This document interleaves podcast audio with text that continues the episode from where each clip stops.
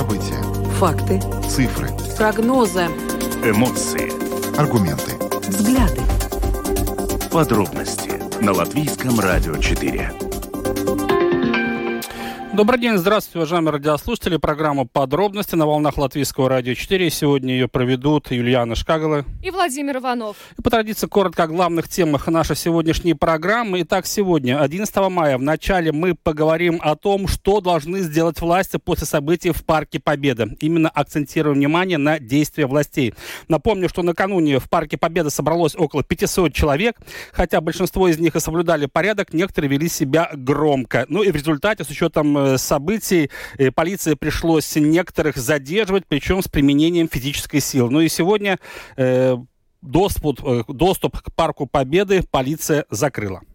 Далее поговорим о том, что по оценкам разведки США президент России Владимир Путин готовится к затяжному конфликту в Украине, в ходе которого он все еще рассчитывает достигнуть целей за пределами Донбасса. Во второй части программы поговорим о проблемах образования. В средних школах нашей страны могут вести обязательные экзамены по естественным наукам. Именно этот вопрос обсуждался на заседании одной из комиссий Сейма. Ну и поговорим также о том, что место памяти жертв трагедии в Золе туда приведут в порядок. Объявлен конкурс эскизов.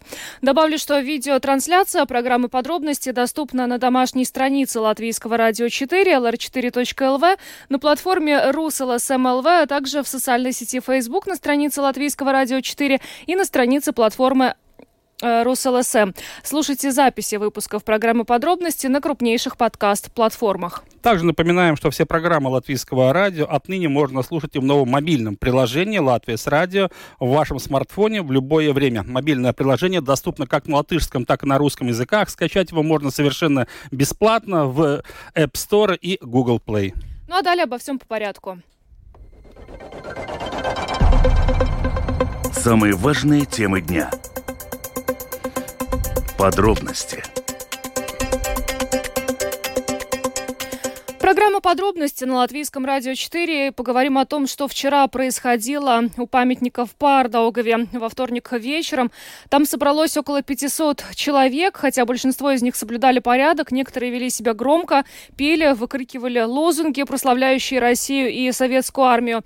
Не обошлось и без э, некоторых потасовок. Ну и позже, вчера вечером, премьер-министр Кришин Искаринч написал в Твиттере, что демонстрация неуважения к латвийской государственной государственности, историческому опыту и жертвам войны России против Украины недопустимо. Кроме того, он потребовал а, объяснений а, этой ситуации от министра внутренних дел Марии Голубева. Ну и сегодня стало известно, что а, полиция закрыла доступ к памятнику в Парке Победы. Все это, вся эта ситуация вызвала ну, достаточно неоднозначную реакцию как и с той стороны э, жителей, которые ну, вот ходят каждый год к памятнику в Пардаугове, так и со стороны той части жителей, которые э, не поддерживают э, это мероприятие. И сейчас более подробно о том, к чему это может привести, вся эта ситуация, мы поговорим с политологом Филиппом Раевским, который с, нас, с нами сейчас на связи. Э, добрый вечер, Филипп. Добрый вечер.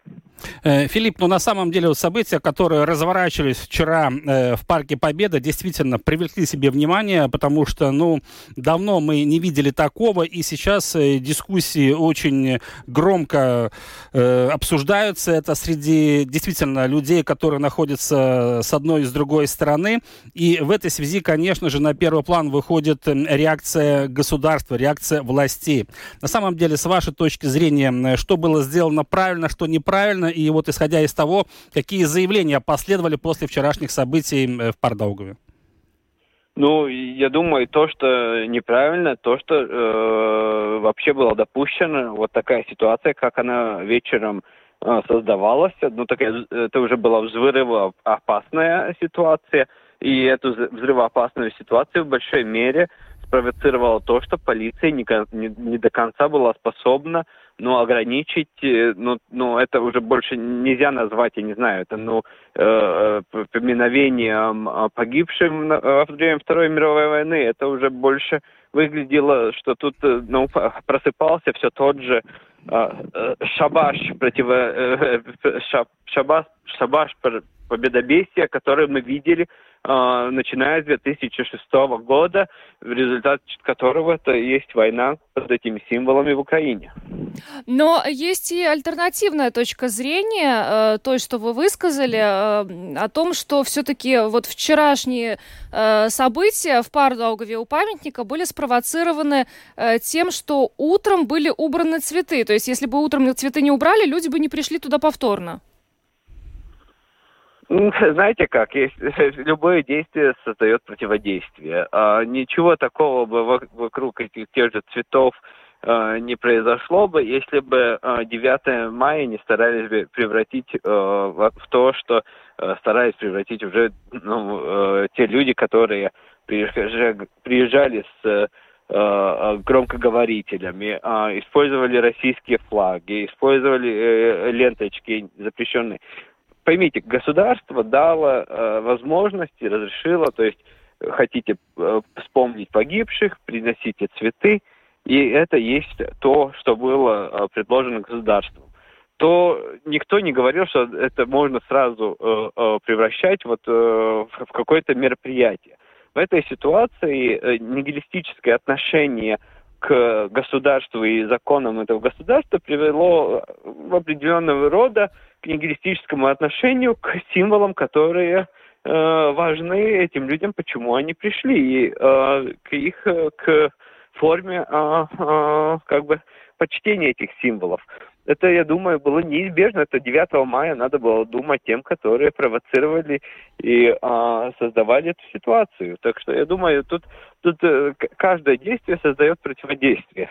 Филипп, вы уже несколько раз упомянули это слово. Вот то, что происходило вчера вечером э, в Парке Победа, действительно, вот оценки такие звучат, что это была большая провокация. Вы согласны с этим? Я думаю, что это была да, я думаю, что это была организованная провокация. Это не был импульсное мероприятие, потому что мы видим а, то, как это а, распространялось в соцсетях. Это была не просто провокация, это была организованная провокация. То есть кому-то это выгодно? Конечно, тем, которые хотят э, э расшатать э, нашу внутриполитическую ситуацию. Но, судя по всему, э, что-то из этого получилось, потому что сегодня мы видим, что обиженные Э, ну, не хочется говорить, но обе, так, э, обе части э, населения. То есть латыши обижены тем, что, и это можно прочитать в социальных сетях, они обижены тем, что, ну, это проявлено неуважение к, к, к, к ним и к факту оккупации Латвии Советским Союзом. А русскоязычные, которые приходят 9 мая к памятнику, обижены, ну, тем, что закрыли в итоге доступ. И, и, и что с этим теперь делать, не очень понятно. Не, ну поймите, это, это тут, тут должны как бы свою часть ответственности взять политики и псевдополитики. Есть там псевдополитики, которые просто на этом хотят попасть в следующий сейм, которые э, ну, из маргинальных партий. Но если мы смотрим, когда представители парламента, которые представляют э, общество Латвии, заявляют, вот, мы победили, они сдались, вот в этой ситуации сегодня, когда заблокирован памятник, полиция туда, это все приведено в кризисную ситуацию, и это политик ответственный, который, представ, который работает в парламенте, позволяет себе говорить, мы победили, они сдались, ну извините, ну как это назовешь, как только провокацией чисто, чистая рода провокация. Э, Филипп, если мы посмотрим чуть шире на всю эту ситуацию, вы согласны с тем, что вот вчерашние события лишний раз подчеркивают, ну, горькую вещь, что за эти 30 лет полиция, э, политика интеграции, ну, потерпела крах. И мы видим, что часть общества не собирается вовсе интегрироваться, несмотря на все усилия со стороны государства. Э, совершенно согласен, что мы имеем, мы пожинаем плоды того, Э, что мы хотели, и главное, что правящие, правящая элита, правящие круги э, э, хотели игнорировать все эти, все эти годы. И вот потому что это игнорировалось, потому что та же политика интеграции, которая была для галочки, реформа образования для галочки – все для галочки, чтобы только списать э, э, какие-то средства. Ну вот мы видим результат э, чисто, вот он вы, вышел на, на поверхность. Да, но как вам кажется, сейчас эта ситуация накалена до предела или нет? Я думаю, что нет. Я думаю, что это еще мелкий конфликт. я думаю, что и это, я, я бы к этому подошел как к учениям, к э, моменту, когда можно сделать еще выводы, потому что э, мы понимаем, политически памятник будут сносить, и если мы сейчас не сделаем правильные выводы, это может привести к более серьезной э, конфронтации. Ну а что делать? Ну, то есть э, это должна быть э, серьезная политическая воля, Э, для того, чтобы эту проблему сейчас решать. А есть ли у нас, наблюдаем ли мы сейчас эту политическую волю, как если вот как только что говорили, за 30 лет все было сделано для галочки? Я думаю, что вот, во-первых, это нельзя сделать э, сиюминутно, это не такой процесс, который можно сделать быстро. Насчет политической воли, к сожалению, я вижу политическую э, такой серфинг по конъюнктуре. Политическую волю я пока что не вижу. Э, Филипп, скажите, ну вот эти все события гипотетически могут привести к отставкам э, министров? Мы уже знаем, что такие разговоры ведутся. Значит ли это, что коалиция тоже может пошатнуться вот на фоне всех этих событий? Фу, хороший вопрос. К сожалению, мне кажется, что эта коалиция будет вот настолько, э, они настолько э, э, склеены вместе желанием быть у власти, что это будет больше ограничиваться вот такими заявлениями, что мы вот там оценим, переоценим, обсудим, накажем виновных, но я думаю, что политически я не вижу особо готовности а, послать каких-то министров в отставку. Я думаю, что все пойдет на кругу своем.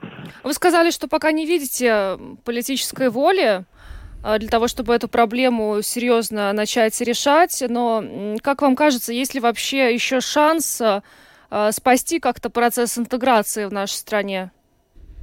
Я думаю, что, знаете, как в первой, в первой очереди, чтобы спасти процесс интеграции, надо забыть про слово интеграция. Он себя дискредитировал в самой основе себя. Надо вообще переосмыслить, что мы хотим. И, и я лично со своей стороны я считаю, что процесс интег... ну, слово интеграции, так как мы видим, э, а как эту интеграцию проводили, это больше было похоже на желание такой мягкой ассимиляции. Я думаю, что тут надо выставить реальные цели, и тогда только можно эти цели достигать. Э, интеграция как, как, ну, как, как такие цели, как они были выставлены, я думаю, при помощи той же Евро Евросоюза, который еще давал деньги, они были нереальны, и потому это привело к тому, что мы видим сейчас. То есть получается, что вот э, сейчас мы видим, что руководство нашей страны не выдерживает проверку войной в Украине в диалоге с латвийским народом.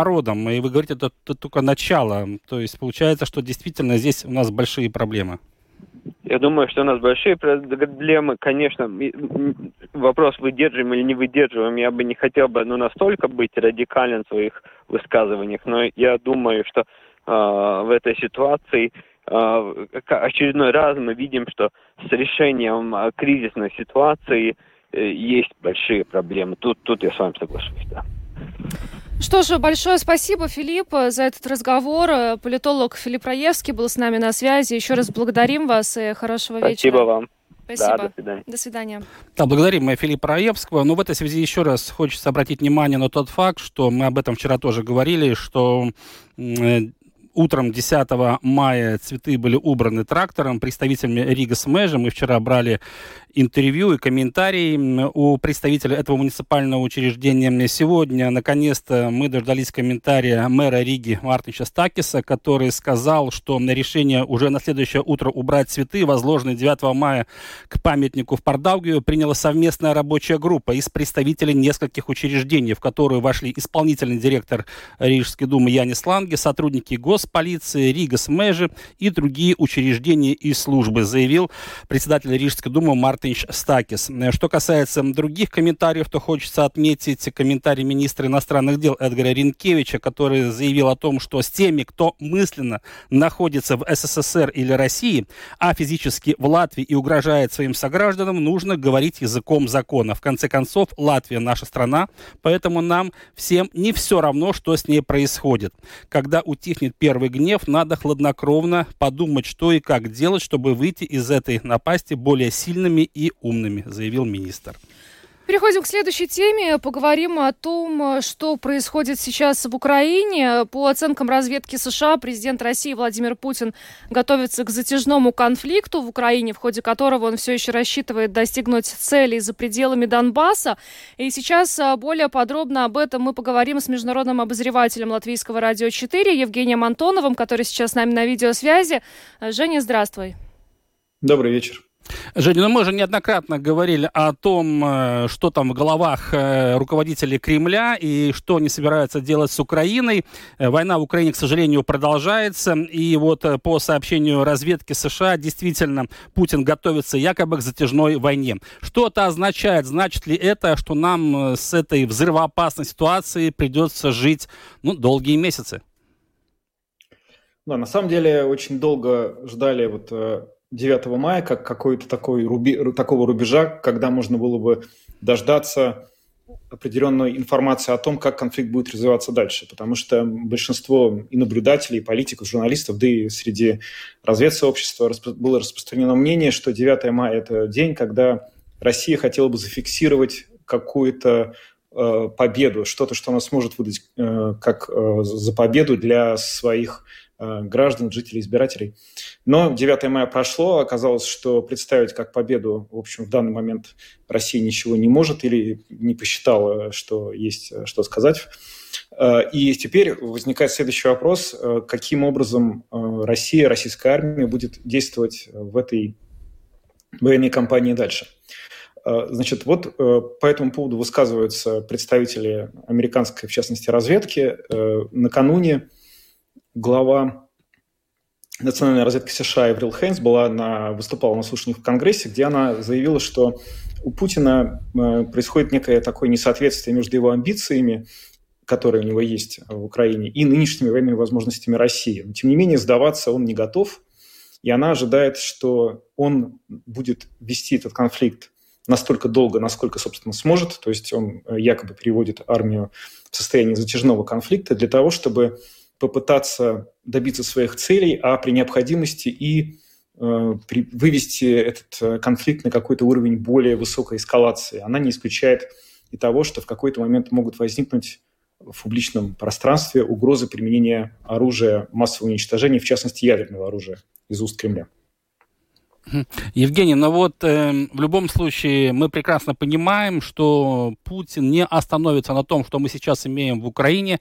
Все равно речь идет о захвате Луганской, Донецкой областей, э, о взятии под контроль Херсона для того, чтобы затем расширить сухопутный коридор вплоть до непризнанного Приднестровье. Но для этого все-таки э, российским вооруженным силам придется очень поднапрячься. Мы знаем, что ресурсы у них оказались не такими мощными, как все предполагали. И вновь встает вопрос о всеобщей мобилизации, потому что ну, территории очень большие, и взять под контроль даже часть Украины, но очень и очень сложно даже для такой армии, как российская.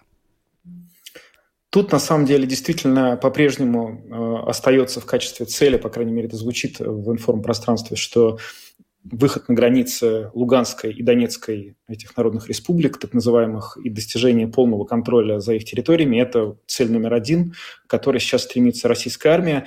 Но даже вот эта цель номер один, как сейчас показывает, в общем, э, практика, и то, что мы видим, она пока далека от достижения, потому что Некоторые населенные пункты переходят под контроль России, другие, наоборот, отбиваются.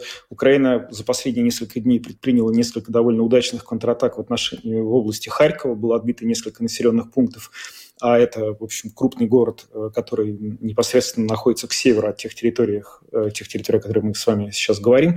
В общем, э, нельзя сказать, что Россия развела какой-то прямо вот стремительный успех, решающий, который позволит ей в какой-то обозримой перспективе выйти вот на эти границы Донецка и Луганска, потому что все-таки ну, надо напомнить, что на протяжении последних лет там находилась и до сих пор находится наиболее боеспособная часть украинской армии, которая вела там регулярно э, в той или иной степени жаркие боевые действия, и она, э, эта армия, эта группировка там хорошо укреплена, она хорошо снабжалась, и, в общем, поскольку сейчас мы имеем дело с растущим объема поставок западных вооружений на территорию Украины, то очевидно, что это снабжение станет э, только еще лучше.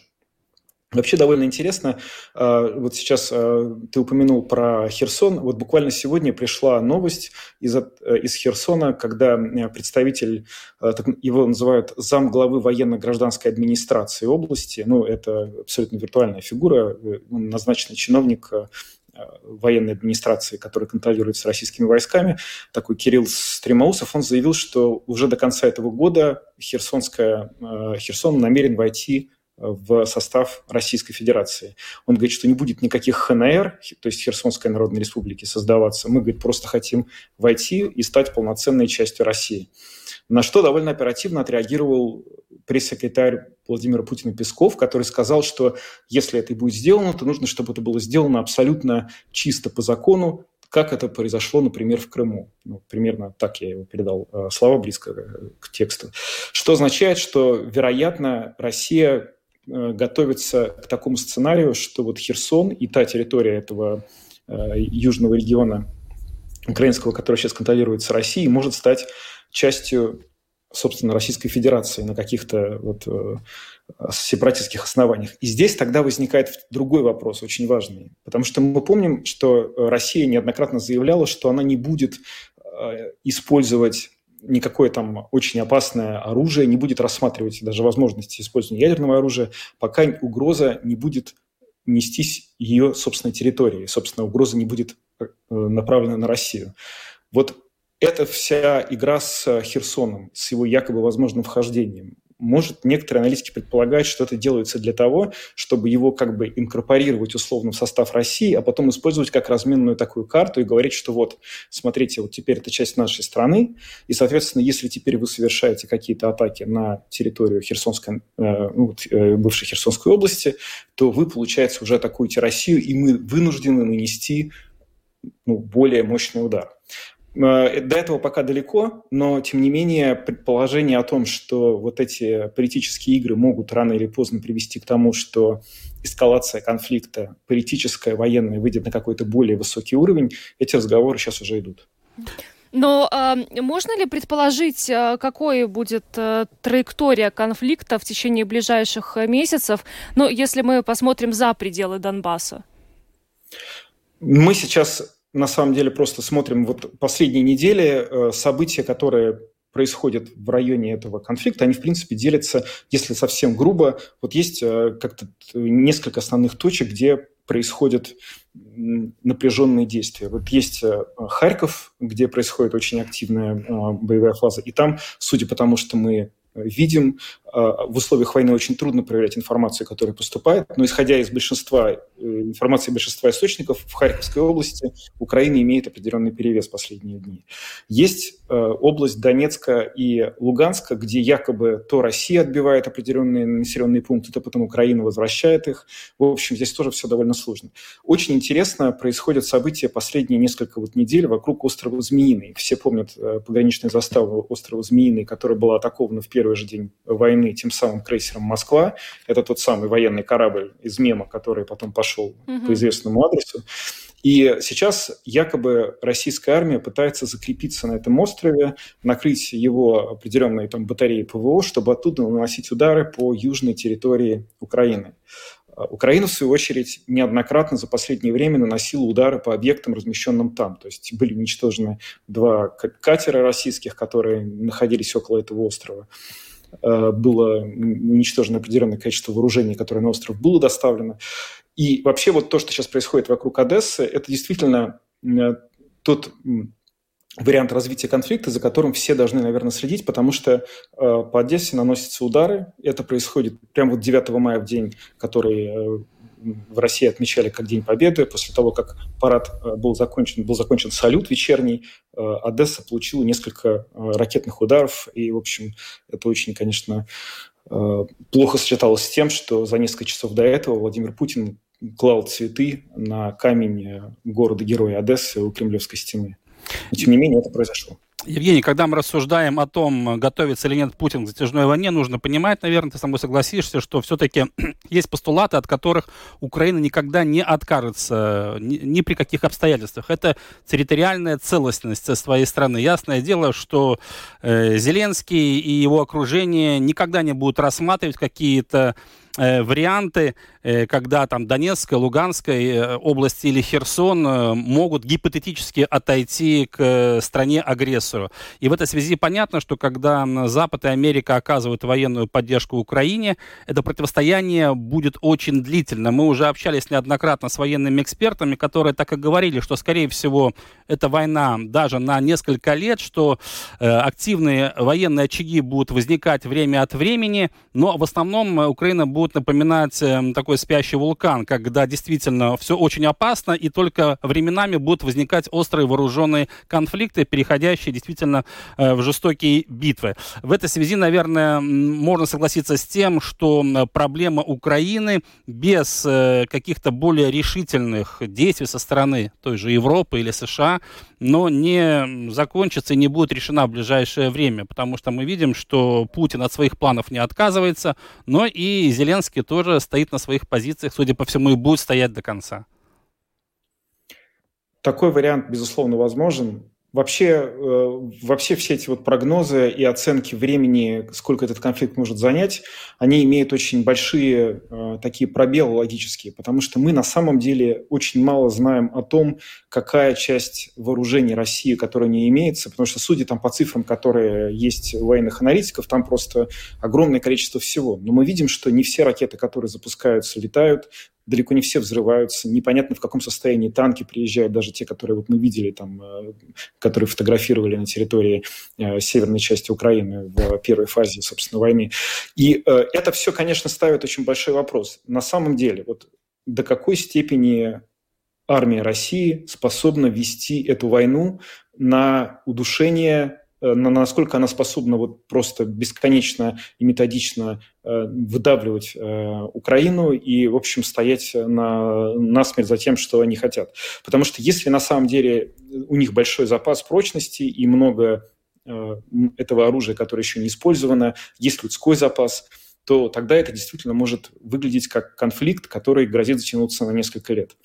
Э, Украина, в общем, неоднократно высказывала публично серьезные сомнения в этом. Они утверждают, что российская армия и сейчас уже комплектуется во многом случайным образом. Призываются люди по военкоматам, которые давно уже ушли э, в резерв и которые, собственно, не умеют толком пользоваться современными вооружениями. Само по себе современное вооружение уже практически закончено, и приходится для этого, например, Алексей Арестович, советник Зеленского, говорит об этом прямо, что э, сейчас нынешние количество вот, э, э, побочного ущерба, который получает Украина, то есть когда ракеты прилетают в дома, связано с тем, что Россия, по его информации, использует старые советские ракеты 60-х годов постройки, у которых там разброс точности 200-300 метров.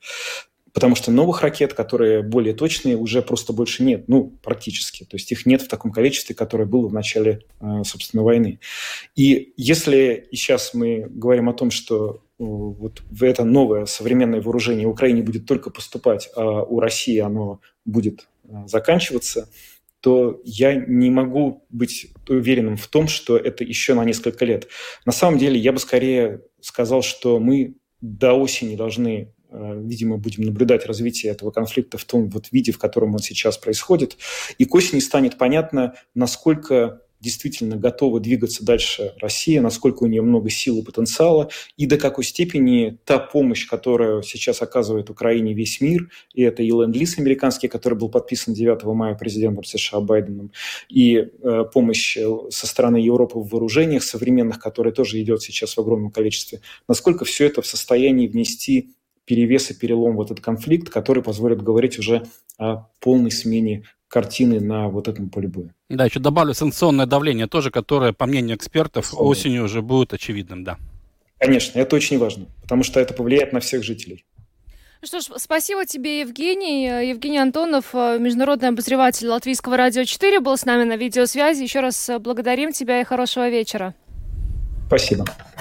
Ну а мы двигаемся дальше и поговорим о том, что э, в средних школах могут ввести обязательные экзамены по естественным наукам. Сегодня об этом, кстати, дискутировали на заседании комиссии Сейма по образованию. Э, идея о том, чтобы э, в школах эти экзамены были одинаковыми, уже некоторое время назад была высказана со стороны Латвийской ассоциации электронной и электротехнической промышленности. И сейчас с нами на связи связи эксперт в сфере образования этой ассоциации Марита Сейле. Добрый вечер. Добрый вечер. Скажите, э, почему, вот по мнению вашей ассоциации, так важно сейчас, чтобы э, в средних школах экзамены э, по естественным наукам были обязательны? Эм, сперва хочу уточнить, что это не только мнение нашей ассоциации, но также нашу группу, которая тоже поддерживает эту, эту идею, входят все самые большие ассоциации работодателей, Латвийский университет, технический, Рижский технический университет, Академия наук, э, Совет по высшему образованию и э, учитель, Ассоциация учителей физики. Так что очень важно понять, что поддержка этой идеи есть э, ну, очень-очень серьезная со всех вовлеченных сторон. И очень важно к тому же понять, что идея э, возникла там не месяц или полгода тому назад. Э, об этом уже идет речь почти 10 лет. В 2014 году уже э, такое решение на уровне Сайма, которое подтвердило Э, план развития образования было уже поддержано, и в 2015 году э, также эту идею поддержал Кабинет министров.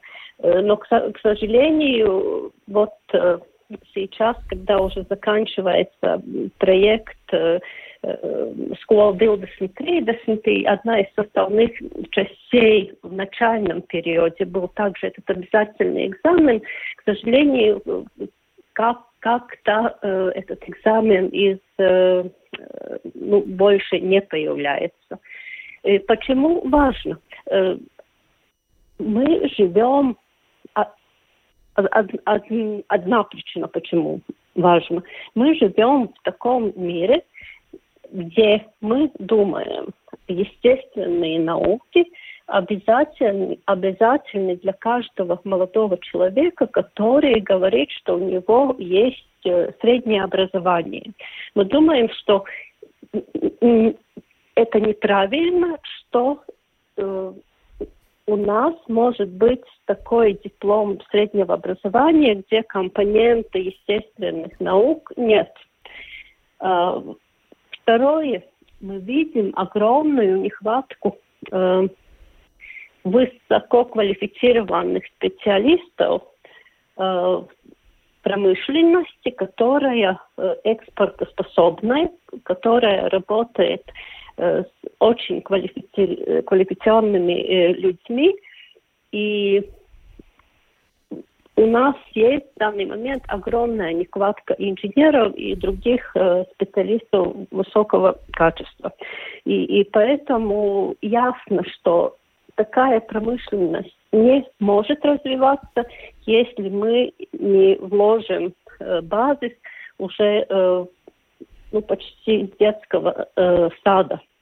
И экзамен, конечно, э, есть только измерение качества преподавания, качества э, обучения естественных наук, но в то же время это как линейка, которая позволяет узнать, насколько качественное обучение мы предлагаем в своих школах. Потому что э, по-другому э, мы как бы учим естественные науки в школах, но в то же самое, в то же самое время хороших э, результатов нет. И в вузах, высших вузах, в Рижской технической, техническом университете Э, в Латвийском университете невозможно заполнить э, бюджетные места э, вот именно в этих науках.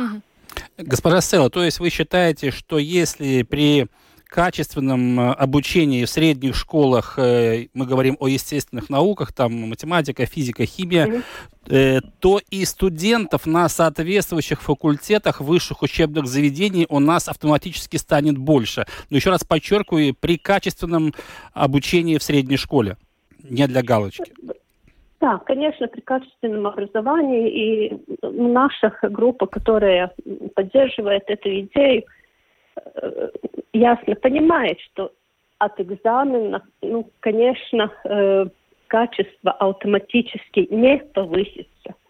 Но мы будем реально смотреть сами себе в глаза и точно знать, где мы находимся. Потому что в данный момент, когда такого измерения нет, э, мы можем просто говорить, мы учим физику, химию, химию, но у нас, но у нас нет реальных э, измерений, э, насколько качественно. И к тому же э, на, надо, я думаю, что очень важная составная часть есть и тому, что экзамен это также влияет на выбор учеников, чтобы они вообще большая часть обратили внимание на естественные науки, потому что очень многие выбирают э, дорогу, которая полегче. И, и также это есть и направление э, пашвалдībām э, для того, что, чтобы они в своих э, школах э, тоже ну, присматривали за, за качеством. Но самое главное, конечно, в школе учитель, от, от которых э, больше всего зависит э, качество образования. Скажите, пожалуйста, на уровне Министерства образования этот вопрос как-то продвигается, потому что ранее ваш коллега, председатель э, правления Ассоциации электронной и электротехнической промышленности Нормонт Беркс обвинял министра в бездействии в связи с этим вопросом. А, пока у нас есть хороший, ну, хороший Э, хорошее сотрудничество, я надеюсь, так, э, насчет других вопросов, в том числе уделение больше финансов э, для кружков, связанных с естественными науками, и насчет разработки материалов для учителей, методических материалов по, по физике. Насчет этих двух вопросов у нас на довольно хорошее э, сотрудничество, но насчет э, ведения обязательного экзамена, и мы говорим не только о физике, мы говорим, что это должна быть или физика, или химия, или биология, или какой-то комбинированные естественные науки, и школьник может выбрать один из этих экзаменов который он, он лучше хочет. И насчет этого вопроса, э, к сожалению, в данный момент министр образования э, не поддерживает эту, эту идею, э, но мы еще продолжаем процесс консультации и надеемся, что найдем компромисс. А почему не поддерживает? Ну, это вам, наверное, лучше спрашивать э, министру э, самой. Но одна из э, оснований есть, что сначала э, надо, сначала нужны учителя, сначала надо привести в порядок э, кабинеты, сначала надо привести в порядок все методические материалы для учителей, и тогда, ну вот тогда, может быть, через, там, не знаю, сколько лет начнем думать о измерениях. Ну, что, в принципе, ну, немножко странно. Мне кажется, что это именно хороший момент, в том числе для политич, политического руководства. Э, если, ну, ты видишь, измерил, что ситуация очень плохая, то есть все возможности показать, что во время твоего, твоего действия были э, очень хорошие улучшения в результатах. Так что мне, к сожалению, не, непонятно э, это отношение. И к тому же, мне кажется, очень важно, как политики, ну, какие э, лозунги выбирают. И это было бы очень хорошая возможность сказать э, школьникам, родителям, обществу, что для развития Латвии нам очень э, важна составная часть естественных наук, не только в смысле развития э, производства, но и в смысле того, насколько на, наше общество способно ну, критически думать и оценивать э, процессы, э, вокруг нас. Ну что ж, большое вам спасибо за интервью и за то, что со своей стороны э, пояснили, почему важно э, было бы вводить эти обязательные экзамены в школах. Э, Марита Сейла, эксперт в сфере образования Латвийской ассоциации электронной и электротехнической промышленности, была с нами на прямой связи. Еще раз благодарим вас и хорошего вечера. Спасибо, хорошего вечера. Спасибо. Ну а мы двигаемся дальше и поговорим о том, что место памяти жертв трагедии в Золе туда приведут в порядок. Объявлен конкурс эскизов. Сейчас с нами на прямой видеосвязи главный архитектор Риги Гвидо Принцесс. Господин Принцесс, добрый вечер. Добрый вечер.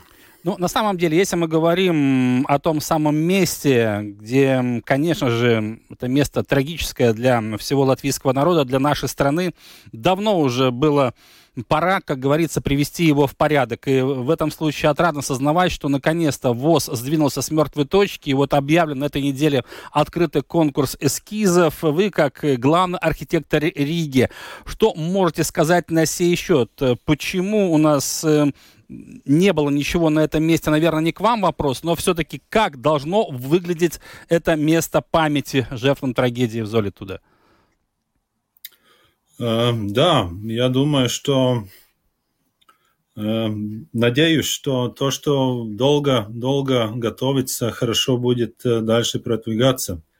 Как вы знаете, и как мы все знаем, были, были вопросы, которые должны были решаться по ходу таких, да, по ходу принятия решений, в том числе и Рижской думе, насчет, ну, как бы соседства этого, этого места в будущем и с жилым домом рядом, да.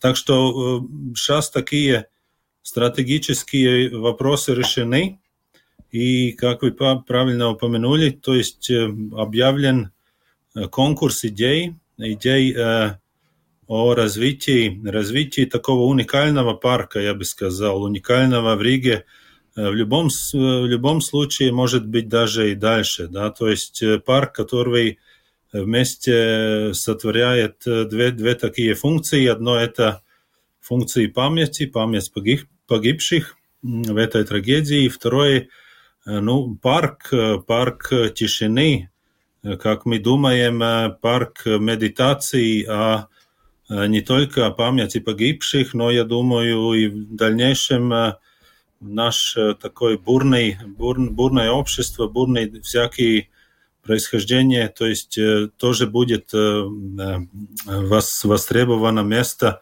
ну, такого тишины, побыть с собой вместе. И это такой консенсус, который мы достигли, я, я надеюсь, вместе с представителями погибших и, и местными, местной apkaimes, apkaimes iedzīvotājiem, что вот этот парк 5 с чем-то, 5,5 тысяч квадратных метров станет местом для, для памяти погибших и и для, для тишины, для медитации. Пять с половиной тысяч квадратных метров – это достаточно много. То есть это получается не только та парковка, да, которая сейчас э, пустует?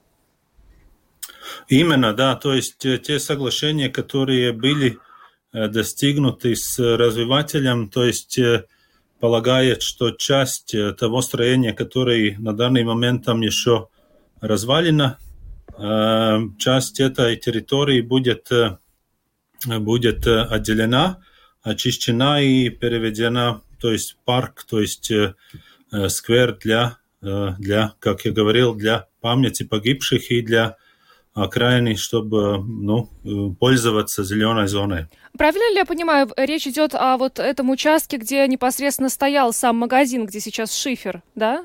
Он, именно, получается. да, именно, mm-hmm. да. Часть этой части тоже, да. То есть, в общем, пять с половиной тысяч квадратных метров, то есть переходит и уже перешло каким-то образом в влияние города, и мы уже думаем, как развивать, как благоустроить это, это место.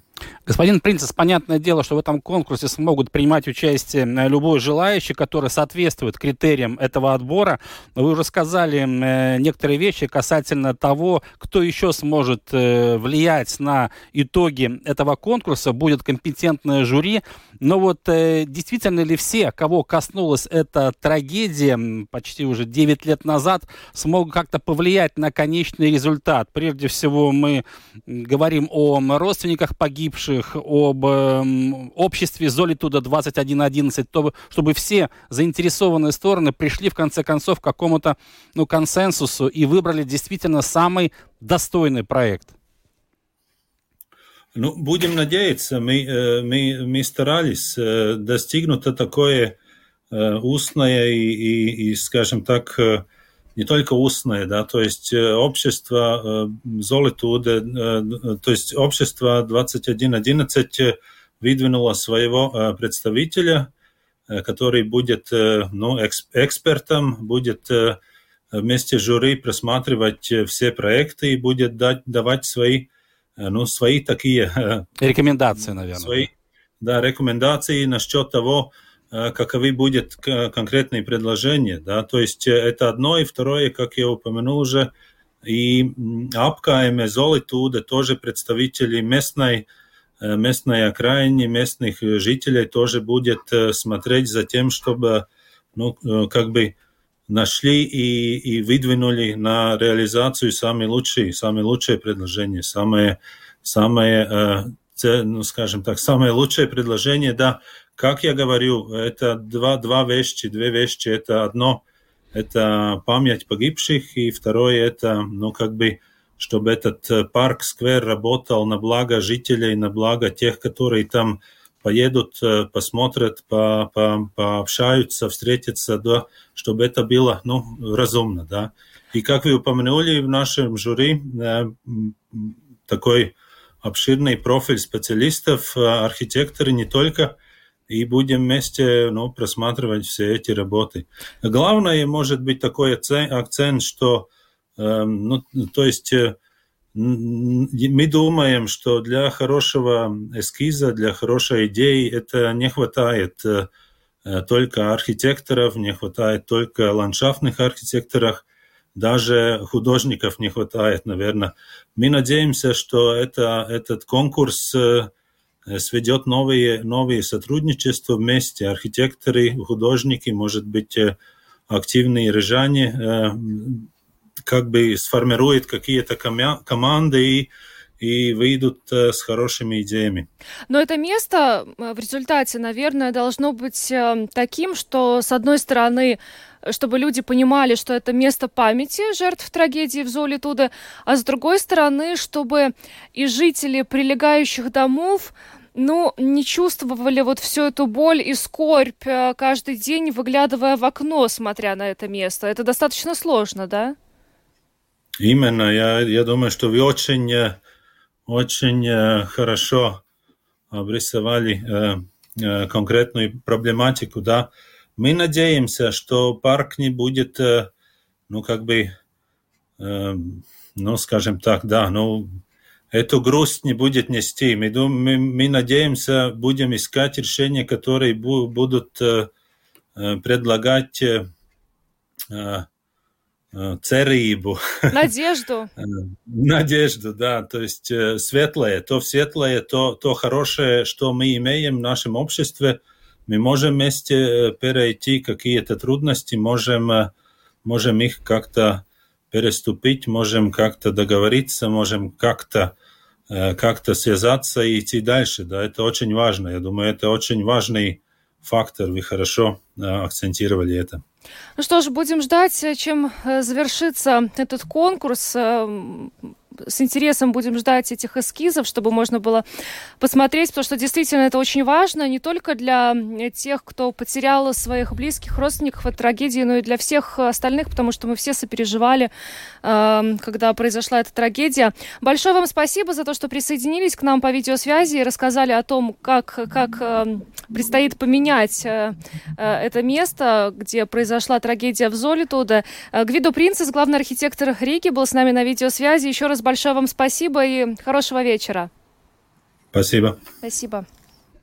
Да, благодарим господина Принца. Ну, все начинается с идеи. Будем надеяться, что вот эта идея, которая в итоге победит, действительно устроит всех, и это место станет особенным не только для рижан, а для всех жителей нашей страны.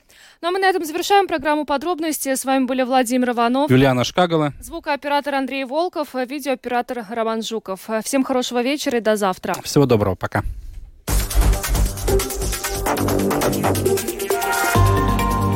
Латвийское радио 4.